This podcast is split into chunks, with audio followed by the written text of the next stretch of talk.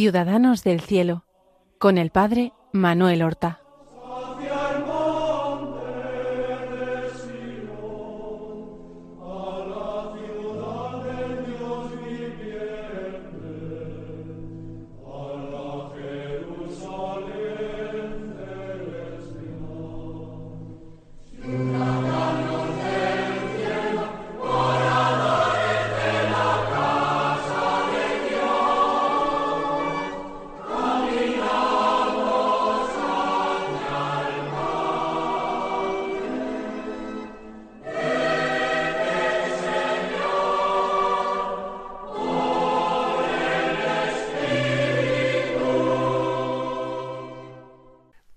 Buenos días, queridos oyentes de Radio María.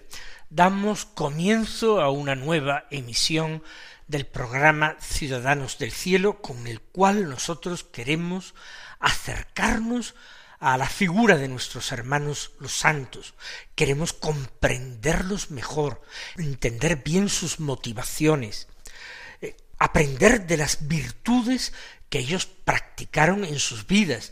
Para ello nos acercamos a multitud de hombres y mujeres y niños diferentes que han vivido en todas las épocas de la historia de la Iglesia, desde el primer siglo hasta el siglo XXI. Hemos tocado nosotros eh, personajes en el siglo XXI, hombres y mujeres, niños, niñas, y vemos cómo la virtud se encarna en la vida de un ser humano en sus particulares circunstancias. Empezábamos la pasada semana a hablar del beato cardenal Marcelo Spínola, un santo que nació en el año 1835 en la ciudad de San Fernando, la antigua isla de León, en lo que hoy es la provincia de Cádiz. Y cómo había estudiado derecho a una velocidad que solamente se puede entender en aquellos tiempos, ya con quince años era licenciado en derecho, y cómo con veintinueve años, es decir, en la primavera del año 1864, él viaja desde Sanlúcar de Barrameda, donde están viviendo sus padres, y él con ellos, a Sevilla para allí ordenarse sacerdote. Ya dijimos que fue peculiar su formación sacerdotal porque se le permitió, no era un único caso, de hacer la carrera sacerdotal por libre, dado que tenía eh, más edad que todos los demás seminaristas y también más formación, una carrera universitaria, el ejercicio ya de algunos años de la profesión de la abogacía. Él viviendo con sus padres estudia la carrera sacerdotal. Y finalmente el día 21 de mayo de aquel 1864, prácticamente 29 años y medio, se ordena sacerdote en la capilla eh, del palacio arzobispal de Sevilla, la capilla privada del señor arzobispo de Sevilla, que era el cardenal Lastra.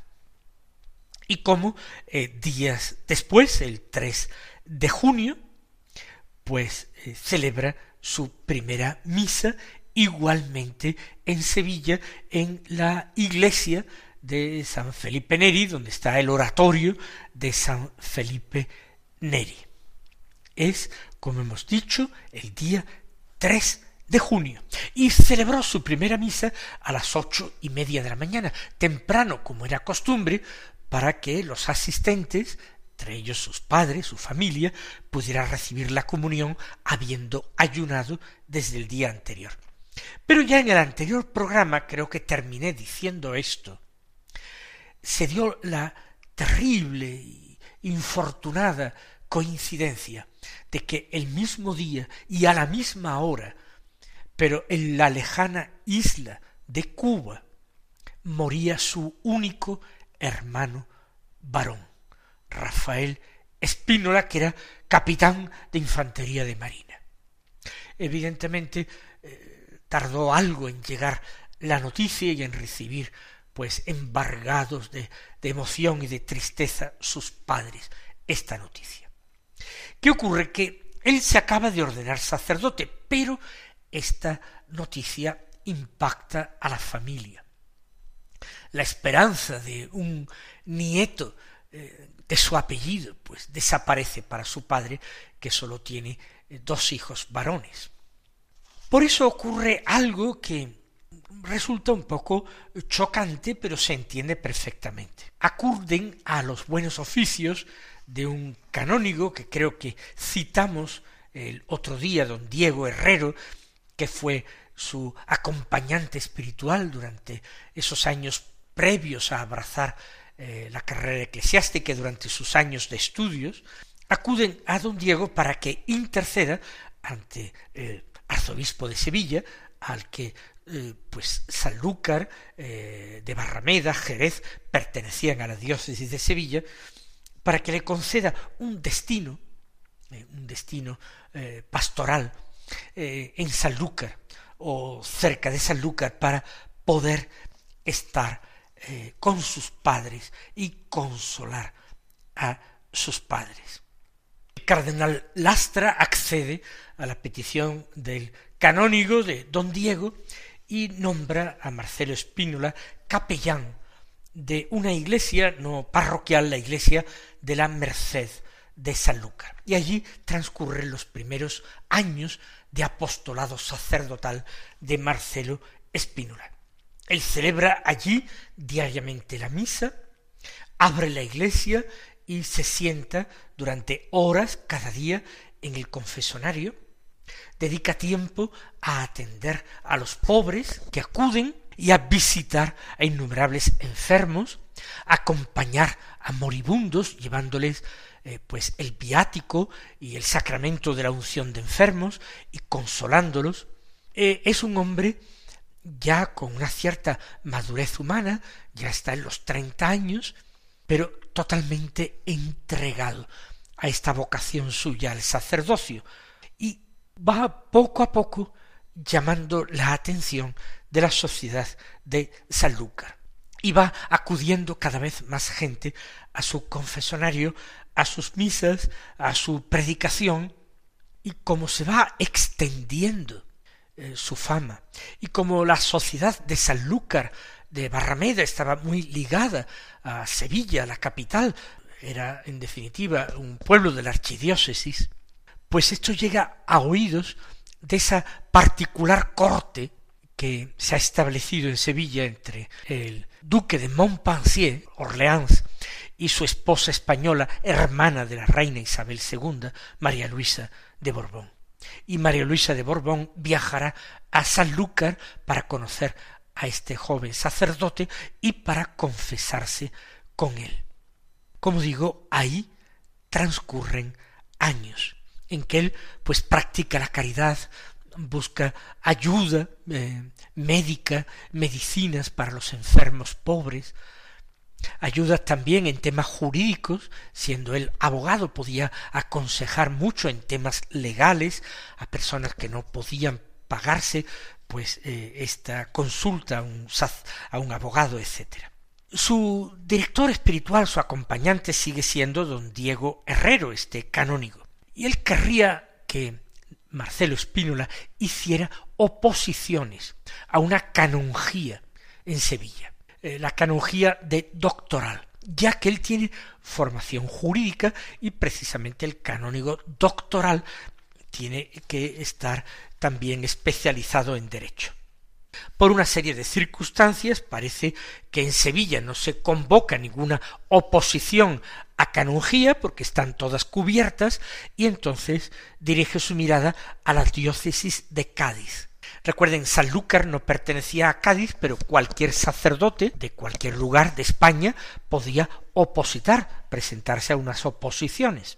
Y entonces Marcelo Espínola prepara estas oposiciones y concurre a una oposición que no tiene muchos candidatos y se presumía, dada su formación, que sería fácil ganarla. Sin embargo, hay una serie de pruebas, de exámenes, a las que siguen las votaciones de un tribunal compuesto por canónigos, y a pesar de que en la primera votación eh, todo se decanta más por Marcelo Espínola, en la segunda y en la tercera terminan prácticamente empatados. Se acude al obispo para que él decida entonces cuál de los dos candidato se queda con la canonjía, es decir, que con su voto de calidad decida, pero él no quiere tomar esa decisión y se remite al cabildo de canónigos que ellos eh, decidan a quién incorporan a sus filas.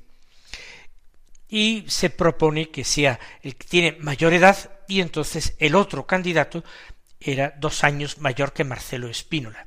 De modo que él eh, fracasa y no puede conseguir esta canonjía. Por supuesto, lo aceptará con un poco de decepción, pero sin que le turbe especialmente su ánimo. Y ocurre que el arzobispo, su arzobispo, porque él pertenecía a la archidiócesis de Sevilla, que había viajado en 1870 a Roma, regresa en el otoño a la diócesis y opina que debe nombrar un nuevo cura en la parroquia de San Lorenzo de Sevilla, en pleno centro de la ciudad, una parroquia muy importante, a la que aspirarían muchos canónigos, pero él quiere un hombre dinámico, eh, joven, entregado a la caridad, y piensan en Marcelo Espínola. Y así el 17 de marzo de aquel mismo año 1871, Marcelo Espínola es nombrado párroco de la parroquia de San Lorenzo de Sevilla. Tiene dentro de su parroquia una imagen de particularísima devoción de los sevillanos a Jesús del gran poder y otra imagen de la Virgen también de extraordinaria devoción en el pueblo de Sevilla, Nuestra Señora de la Soledad. Él empieza a ser, a realizar ese apostolado parroquial. Empieza a abrir la iglesia muy temprano para que se pueda ir a visitar al Señor. Se sienta muy pronto en el confesonario pasa realmente desde el amanecer hasta las once de la mañana en el confesonario, solamente interrumpe un momento para celebrar misa, él ya se había entrenado a todas estas cosas en la capilla de la Merced de Sanlúcar. Ha ido a Sevilla porque también ha muerto su padre. Él ya no tiene tanta necesidad de atender a su familia. Va creciendo la, afluencia a su confesonario. Y van viniendo, conforme es más conocido en Sevilla, van viniendo muchísima gente de todo tipo eh, de extracción social, de todas clases sociales, a su confesonario. Él confesaba muy bien, con atención, con escucha atenta, con espíritu de caridad se entrega, igual que en Sanlúcar lo había hecho, a la atención de los pobres y con más motivo también estando en una parroquia a la predicación. Tras su muerte, uno que fue coadjutor suyo en la parroquia de San Lorenzo dio un testimonio de él diciendo que era incansable la predicación, no omitía el dirigir la palabra a los fieles todos los días de fiesta, en la misa parroquial.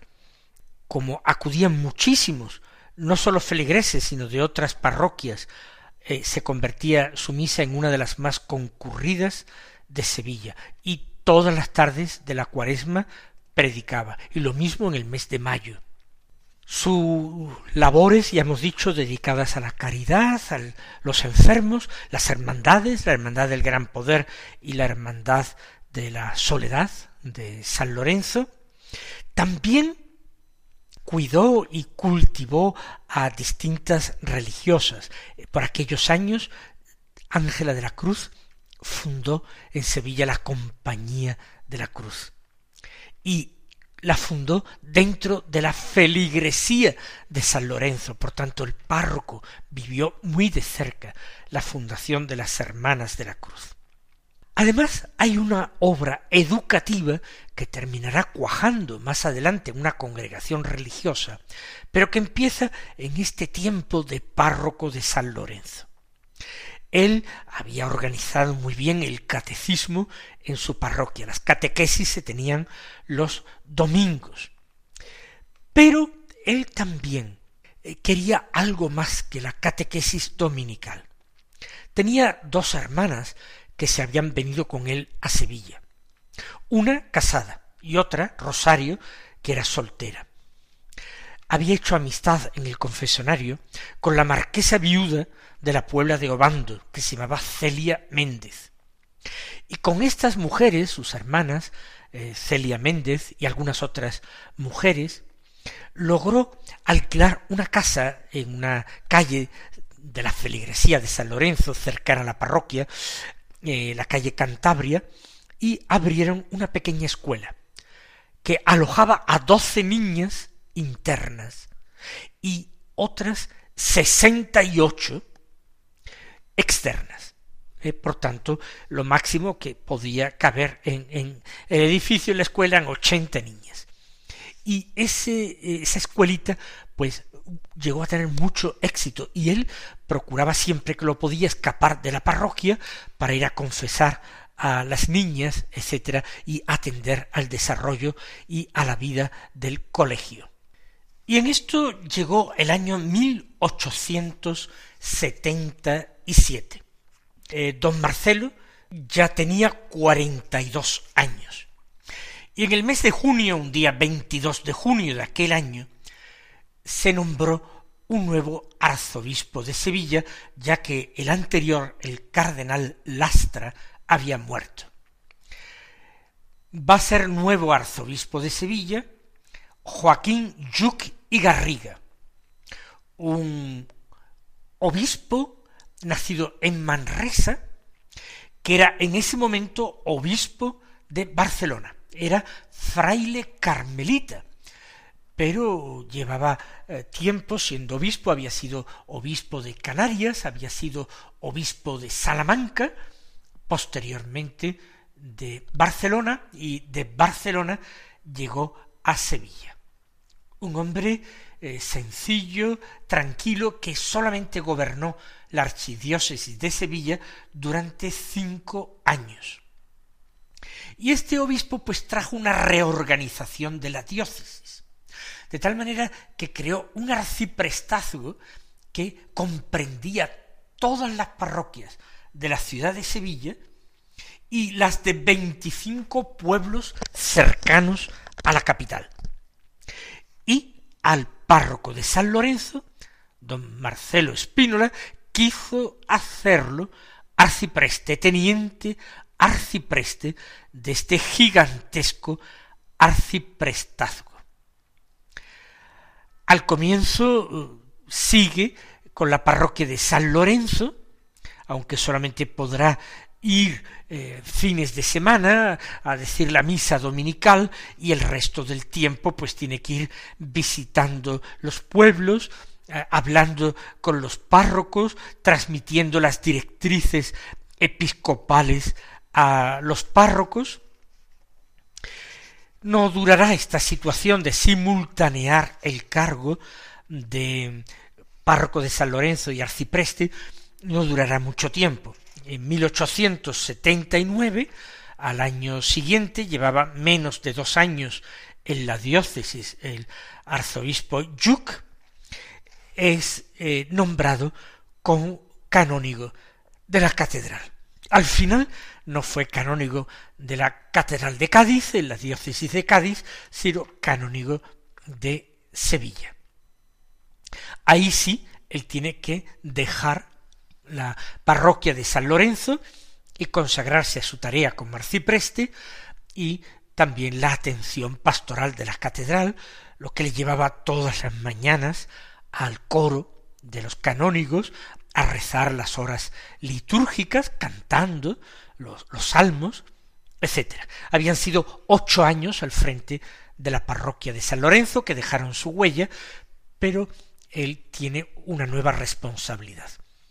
Como tenía tantas horas de confesonario, y hay muchos que quieren seguir confesándose con él, pues le pide al párroco de la parroquia de Santa María Magdalena de Sevilla, también en el centro, que le permita usar un confesonario y allí eh, pone él un confesonario en la capilla de la Hermandad de la Quinta Angustia y allí acepta pues pues seguir recibiendo a muchos penitentes y dirigidos espirituales que van a verlo, aparte de predicar en muchas parroquias de Sevilla, en hermandades y cofradías, y eh, a retiros religiosas, etcétera. Tenía costumbre siempre que podía terminar el día yendo a la parroquia de la Magdalena y rezando el rosario que se rezaba allí por las tardes. Por las tardes no se celebraba misa, normalmente en las parroquias, solamente se podía celebrar eh, la misa cuando hubiera posibilidad de comulgar y eso era por la mañana, temprano. Entonces terminaba el culto parroquial por las tardes con el rezo del rosario y él le encantaba ir a rezar el rosario con el pueblo, pero no dirigiendo el rosario, sino poniéndose entre los fieles, arrodillándose en el suelo y allí eh, rezando. Este cargo de canónigo y de arcipreste tampoco duró demasiados años. En 1879, mayo, fue hecho canónigo y antes de los dos años, en febrero de 1881, será consagrado obispo. Vayamos por partes, pues eh, se le designa unos meses antes y él aceptó. Era para ser obispo auxiliar. Auxiliar de Sevilla del cardenal Yuc. Como lema episcopal escogió una frase inspirada en San Pablo, todo lo puedo en él, en Jesucristo. Recuerden aquella frase Paulina, todo lo puedo en aquel que me conforta. Aquel que me conforta era evidentemente Jesucristo. Todo lo puedo. Él pone toda su confianza en el Señor y se nombra obispo auxiliar con el título de obispo de Milo, una diócesis eh, desaparecida porque todos los obispos que no son eh, diocesanos residenciales pues reciben un título de una diócesis que ya no existe. Es consagrado el 6 de febrero de 1881 en la Catedral de Sevilla, con gran júbilo de la gente porque era muy popular en la iglesia de Sevilla. Y aquí, ya siendo obispo auxiliar, dejamos la narración de la vida, de las virtudes de Marcelo Espínola, que continuaremos, si Dios quiere, la próxima semana. Hasta entonces, recibid la bendición del Señor.